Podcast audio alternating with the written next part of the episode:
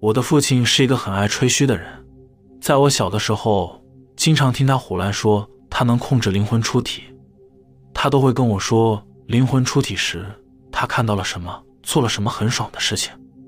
他讲的东西虽然我觉得都蛮有意思的，但其实我都当他是在放屁，听听而已。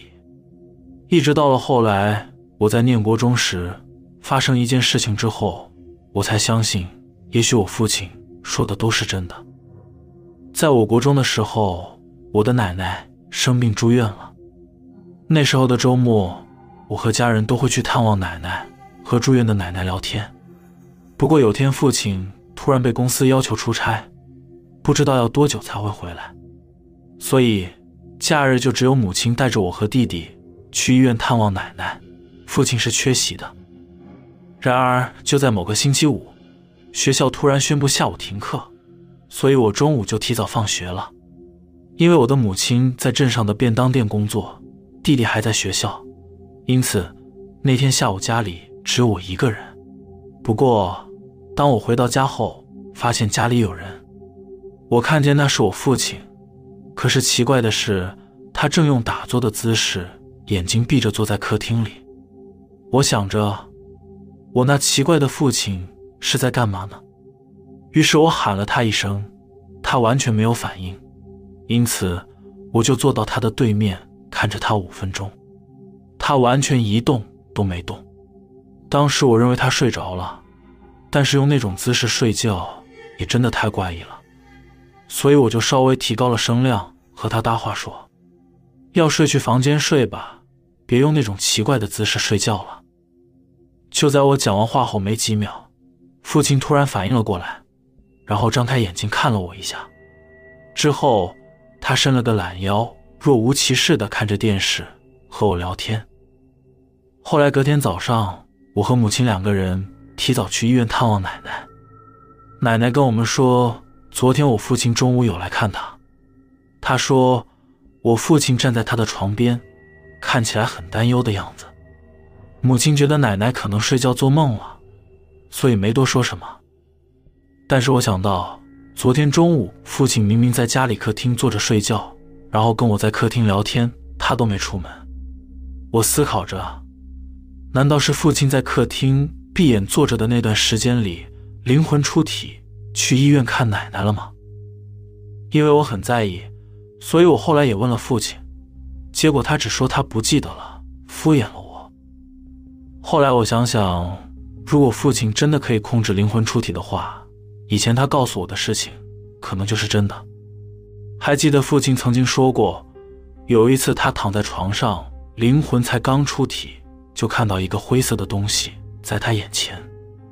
他不知道那是什么，但是很自然的就能感觉到那东西有一种恐怖感。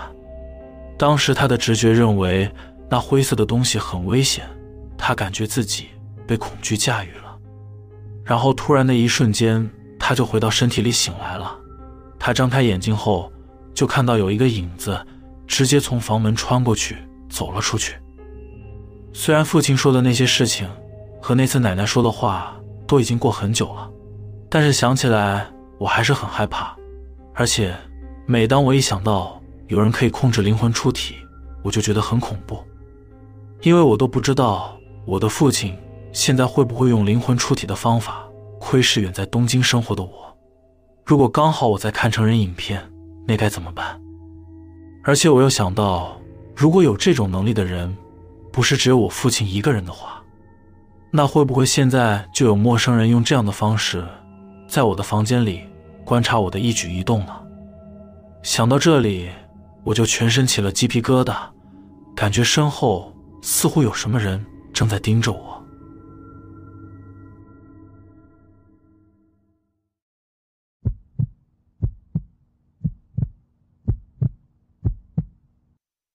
以前我的名字叫祥太，但现在大家都叫我哲野。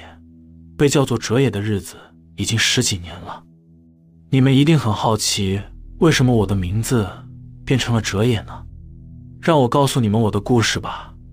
故事是这样的：在我高中时期的某一天，放学后回到家，家中像往常一样，父母亲都不在。我走上二楼的房间，然后躺在床上，戴着耳机听着我喜欢的音乐。突然，我感觉到有一股不协调的感觉，窗户那里似乎有个视线在看着我。可是我看向窗户，只看到蔚蓝的天空上有几朵云飘着。我心里想着，最近好像常有一种被人盯着看的感觉，不知道是不是自己太敏感了。就在这个想法刚闪过我脑袋后，耳机里突然有个像是男人说话的声音传来。我专心的听着那个声音，想听清楚。可是过没几秒，耳机里的音乐声戛然而止。我转头看着我身旁的 CD 播放器是正常运转着，所以我以为是耳机坏掉了。就在这个时候，一个男人的声音在耳机里问我说：“你是祥太吗？”我吓了一跳。我把一边耳机拿掉，看着四周，什么也没有。突然，耳机里又传来那个男人笑着说：“别怀疑，你没听错。”我有点紧张的对着空气问说：“我是祥太，请问你是谁？有什么事情？”那男人回答我说：“我是永树，你的小学同学。永树是在我小学时和我同班的转学生，他身体非常瘦弱。”那时候的我经常欺负他取乐，他很怕我。不过和他同班没很久，他又转学离开了。永树和我说：“你还记得小时候常常欺负我吧？我来找你了，害怕了吧？”我有点紧张的回他：“你是死了吗？变成鬼了吗？”他说他才没死，他是用某种方法办到的，目的就是要故意弄我，报复我。然后说要闹到我发疯，这辈子都不让我安宁。我听到后生气的说道：“你这没种的家伙，只会用这种小把戏，废物！”永树挑衅的回说：“不爽的话来打我，不过前提是你要办得到。”那时候我被他的挑衅给惹怒了，我回呛他：“你不说我也会这么做，有种就告诉我。”你现在在哪里？他听到我的话后，突然大笑了起来，然后说：“我在你房间里，不信的话，去看看你桌上的纸条吧。”我走到桌子旁一看，发现有一张纸条写着：“想打我的话就来啊，就怕你不敢来，臭瘪三。”看完那些字后，我的愤怒值已经爆表。他继续挑衅地说：“这下你明白了吧？”蠢货！当下我真的气到想揍爆他。我生气的质问他是怎么办到的。他告诉我说：“这叫灵魂出体。”说完后，他继续挑逗着我的怒火底线。他嘲笑着我：“不是很想揍我吗？要不要我教你方法？”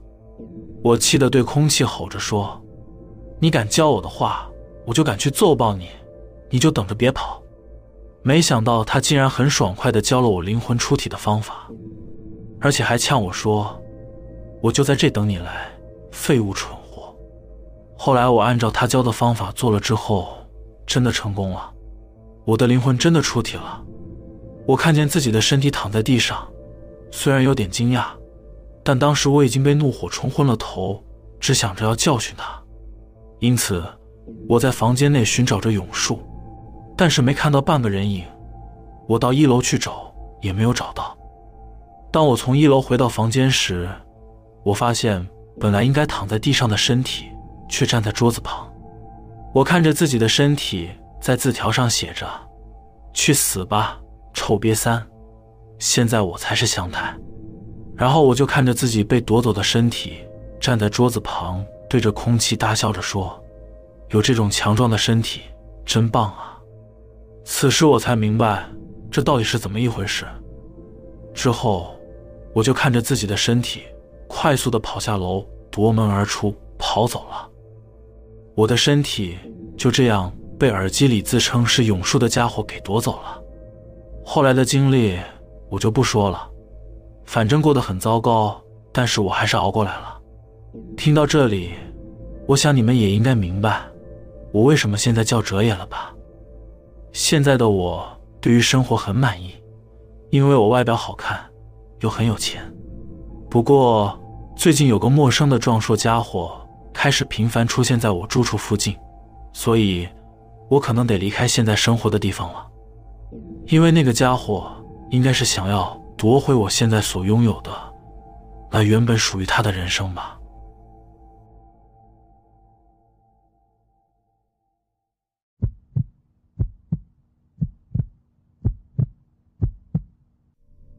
某年的夏天，我和家人去附近的一个游泳池玩。不过我不会游泳，因此我只能在一旁泡着脚。我的父母也许是因为看我一个人坐在泳池边有点可怜，想让我克服对水的恐惧，所以一直向我泼水。可是被水泼到脸上的我感觉很不舒服，所以我很不高兴地离开泳池边。但不知道什么原因，我突然跌进了另一旁较深的泳池中。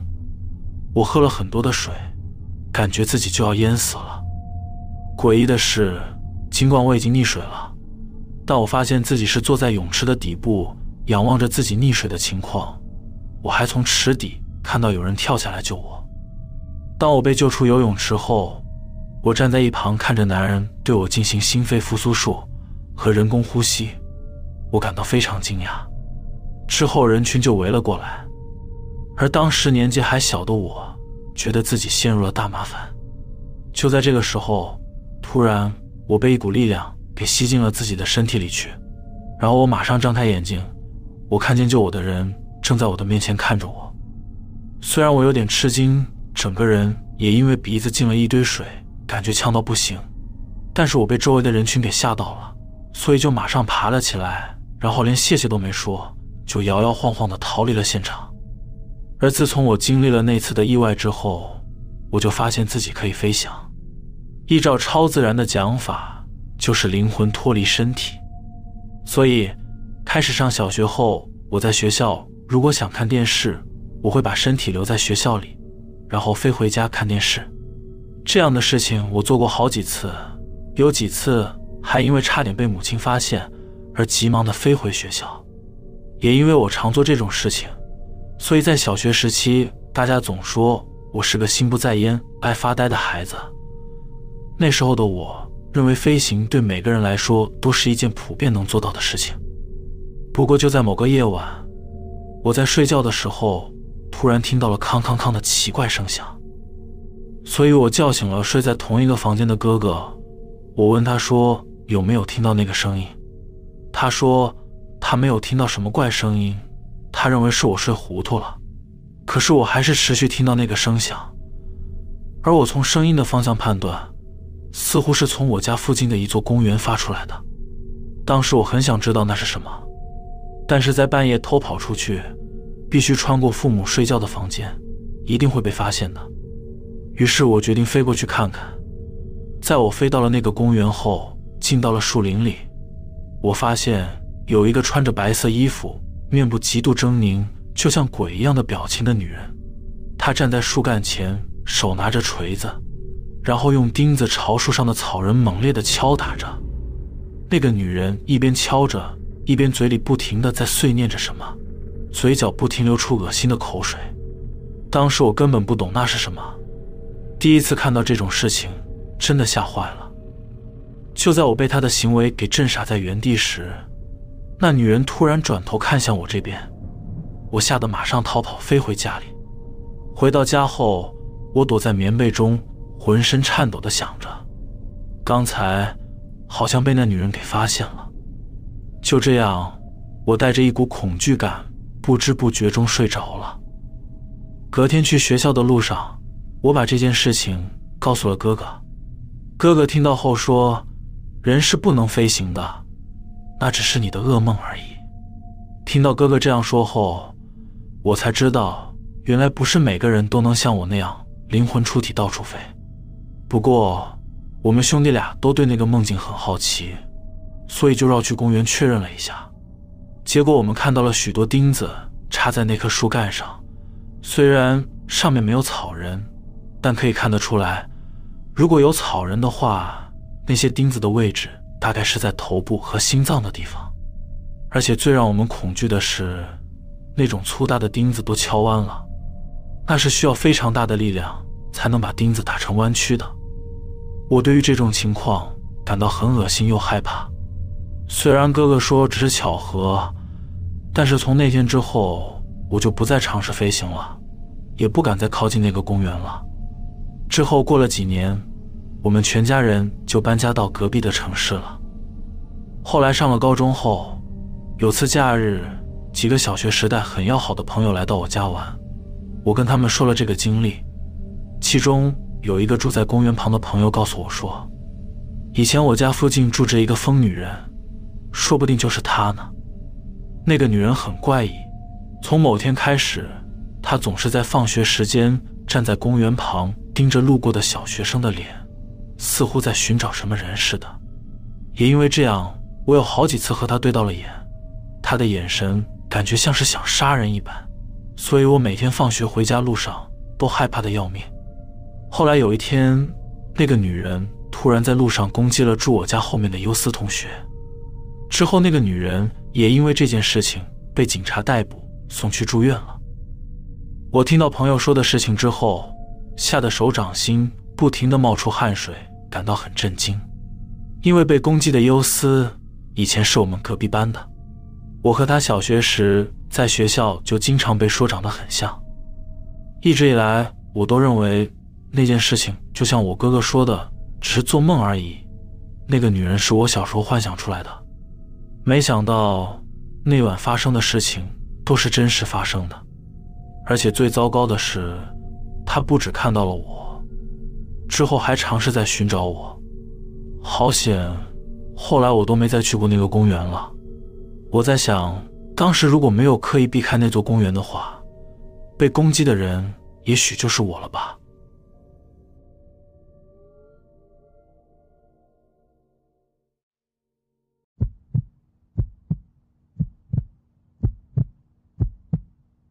这是关于我朋友的事情。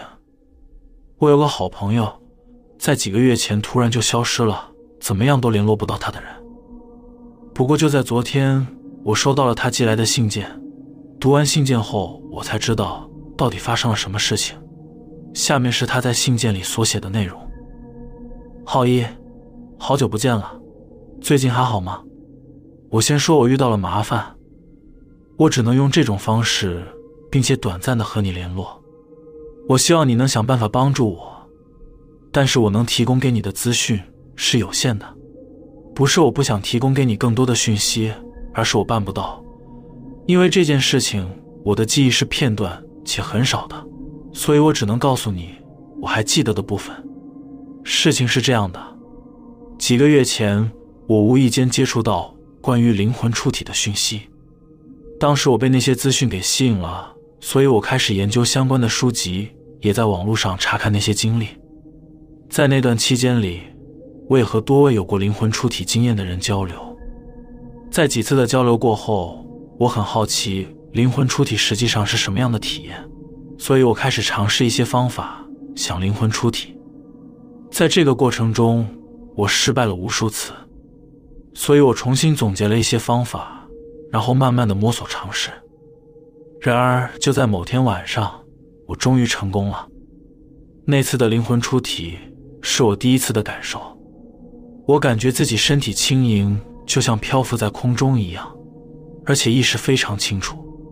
但是，当我兴奋的想要张开眼睛时，我感觉到自己被一股拉力拉走。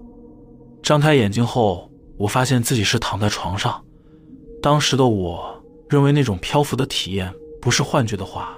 就是失败了，不过那种感觉很美妙，所以就算失败也是一种不错的收获。因此，我也就投入更多的时间练习灵魂出体。之后我又成功了好几次，整个体验就如同前面述说的状况一样，身体轻盈，就像漂浮在空中一样。然后在张开眼睛的瞬间，感受到一股拉力。张开眼睛后，发现自己是躺在床上。后来我认为，有可能在张开眼睛的当下，心情太过于兴奋，所以导致灵魂马上弹回身体里，才会这样。于是，我就试着让自己更平静地面对这种情况，而之后的经历也证明我的判断是对的。那次我在经历了漂浮的感受后，我让自己平静下来，才张开眼睛。张开眼睛后，我发现天花板就在我的面前。我很兴奋，自己真的成功了。虽然成功的灵魂出体了，可是我感受到灵魂像是被束缚住了一样，无法控制。那时候，我试着转身，却无法转身，怎么尝试都无法自由的活动。我知道这很可能是需要练习的，所以我也是继续尝试。可是之后的灵魂出体都和那次一样，每次张开眼睛就是天花板在眼前的位置。然后想控制移动，却都失败了。我试过无数有经验的人教导的方式，但都不可行。一直到了某天晚上，那天我控制移动失败后，回到身体里，然后又马上尝试一次灵魂出体。那次的感受和之前有点不一样。一开始感觉都差不多，但是就在我要进入到漂浮状态的时候，突然有某种力量在拉扯着我。然后下一秒，我就感觉到自己像是被一股力量给拉了起来，抛了出去。我吓得马上张开眼睛。张开眼睛后，我的视野是从上方俯视着下面，然后看到躺在床上的自己。那真的是一个非常令人印象深刻的经历。可是我依然还是无法控制自己的灵魂移动，所以我只能漂浮着看着自己，但什么事情都做不了。不过，就在我努力开始练习移动时，我开始感受到一种奇怪的感觉。那感觉是从我的脚开始的。我感受到脚的部分开始变得很轻松，就像是束缚解开了一般。然后发现自己可以控制脚的活动，而这种轻松的感觉慢慢的延伸上来，到达了我的身体，接着是手指，之后再到手臂，最后就到了我的头部。我为了确定自己。已经可以控制灵魂的活动，所以我试着让自己转身，结果马上就转过去面向了天花板。我非常开心，终于可以靠着自己的意识控制着灵魂的动作了。不过这开心是短暂的，因为当我转回去面对着躺在床上的自己时，就看到躺在床上的自己是张开着眼睛，且带着一股微笑，然后和灵魂状态的我对视着。我被这种情况给吓到了。我虽然不知道怎么会这样，但这种情形肯定不正常，所以，我只是疯狂的试图让自己回到身体里去。结果一瞬间我就回到身体里面去了，因为原本眼前的画面从俯视着自己，马上跳到了天花板空荡荡的画面。我陷入恐慌的想着，灵魂不在的空壳身体突然张开眼睛笑着，我真的很害怕，也因为这样。导致我之后就不敢再尝试灵魂出体了。但是自从那次的事情发生后，我的人生也开始混乱了起来。像是当我在思考做决定的时候，我脑袋里经常会有另一个陌生男子的声音，他会告诉我该怎么选择，又或者是要求我去某个地方做些什么事情。我也尝试过几次顺着声音的指示去行动，行动后的结果。也得到了不少好处，但是之后情况也越来越糟糕了。就在某次我在电车上划手机时，脑袋里的声音又出现了。那个声音要我去喝酒，但因为我本身不喝酒的人，所以我没有照做，而是在脑子里对着那股声音说：“别烦，我不喝酒。”然后我和脑子里的声音开始吵了起来，吵到一半的时候，我就突然眼前一片黑暗。失去了意识，那感觉就像是瞬间就睡着了一样。而当我再回过神来时，发现自己坐在一个陌生的居酒屋里，我的嘴里散发着酒气，桌上还有一杯喝了一半的啤酒。我很震惊，不知道是怎么一回事。我想着自己怎么会在这里？刚才明明我在电车上失去意识了，怎么醒来后就在这里了？我知道这很可能跟我脑袋里的声音有关，也和那次灵魂出体的经历有所牵扯。于是我开始有点害怕了。我在想，自己的身体是否被什么东西入侵了？我知道这种想法荒谬到很可笑，但我也想不到其他可以解释这种情况的说法了。之后的日子里，脑子里的那股声音就不再出现了，反而是眼前突然一片黑，然后就失去意识的状况更加频繁的发生。我对于这种情形感到非常恐惧。虽然在感受上只是闭上眼睛再张开眼睛的一瞬间而已，但事实上现实世界里却经过了一段时间。后来情况也变得更严重，我陷入失去意识的时间越来越长，从几分钟而已，渐渐的开始变成几个小时，之后变成了几天。而且最令我害怕的是，对于这种情况，我完全无能为力。我不知道该如何控制和反抗，只能任由摆布。后来我也因为这种情况，记忆变得碎片化，清醒来也搞不清楚日期。虽然生活开始变得混乱，但我知道，在我失去意识的期间，有另一个灵魂意识控制了我的身体，用我的身份在生活着。我感到很恐怖。而我在写这封信的时候，离我上次清醒的日子已经过了五个多月了。中间这五个月，我做了什么事情，我是完全没有记忆的。我只知道现在我在一个完全陌生的地方，我不知道我能保持清醒多久，我也不知道躲在我体内的另一个灵魂意识会在什么时候又夺走身体的主导权，所以我只能趁着还清醒时，赶紧把我的情况大概的写在这封信内，然后在不被发现的情况下，用寄信的方式寄给你求救，因为你是我最好的朋友。我也只能向你求救了，所以当你看到这封信的时候，请你一定要帮我。我现在人所在的地方就是寄件的地址，如果可以的话，想办法把我接回去，然后找些灵能力者帮助我，求你了。以上就是他寄给我的信件内容。我在读完他这封信后，老实说，我一开始觉得他只是在恶作剧开玩笑。所以我打了电话给他，想要确认一下，可是他的电话号码已经变成了空号了。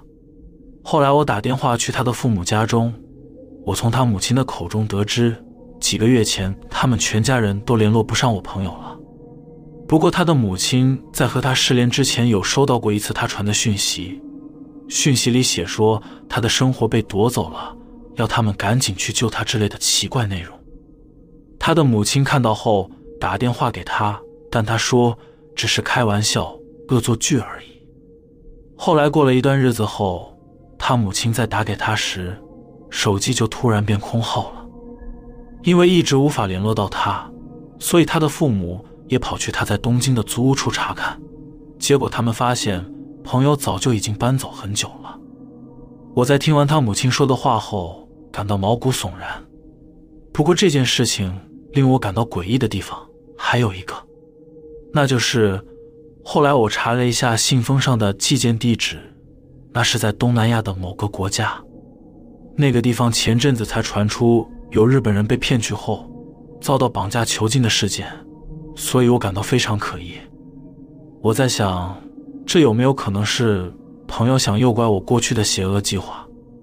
所以现在我真的很犹豫，我不知道该不该帮助我朋友了。